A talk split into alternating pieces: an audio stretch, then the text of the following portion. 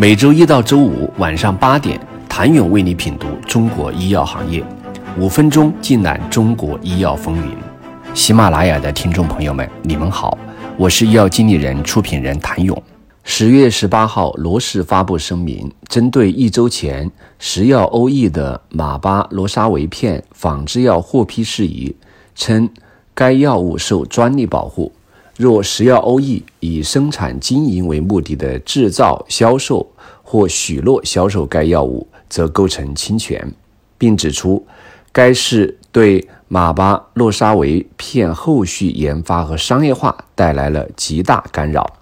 对于食药欧益申请仿制药上市的行为，作为专利权人，罗氏已经提起专利连接诉讼。国内仿制药企拿到批文。但药品并未实际上市的案例不在少数。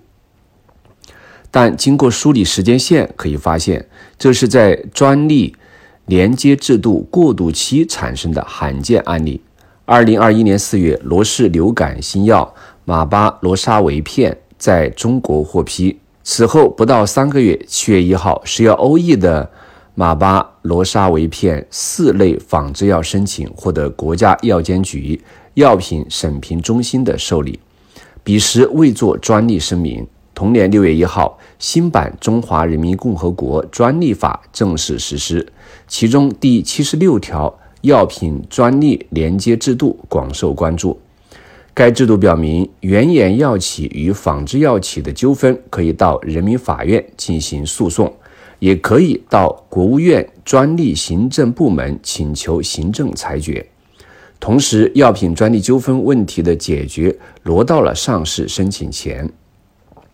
七月四号，即在食药的仿制药或 CDE 受理后三天，《药品专利纠纷早期解决机制实施办法》颁布，标志我国药品专利连接制度正式落地实施。该办法明确了其立法目的在于实现创仿平衡和药品的可及性。一方面保护药品专利权人的合法权益，鼓励新药研发；另一方面促进仿制药的发展。其中规定，仿制药申请人在申请仿制药上市时，应当对信息平台中登记的被仿制药的每一件相关专利作出声明，而不能仅就其中部分专利声明。食药正是利用了这个时间窗口，在专利连接。实行之前，CDE 仅根据仿制药品是否符合药品上市规则来判断是否批准上市，而食药不需要对该仿制药进行专利声明。这个行为从法律上来讲符合规则。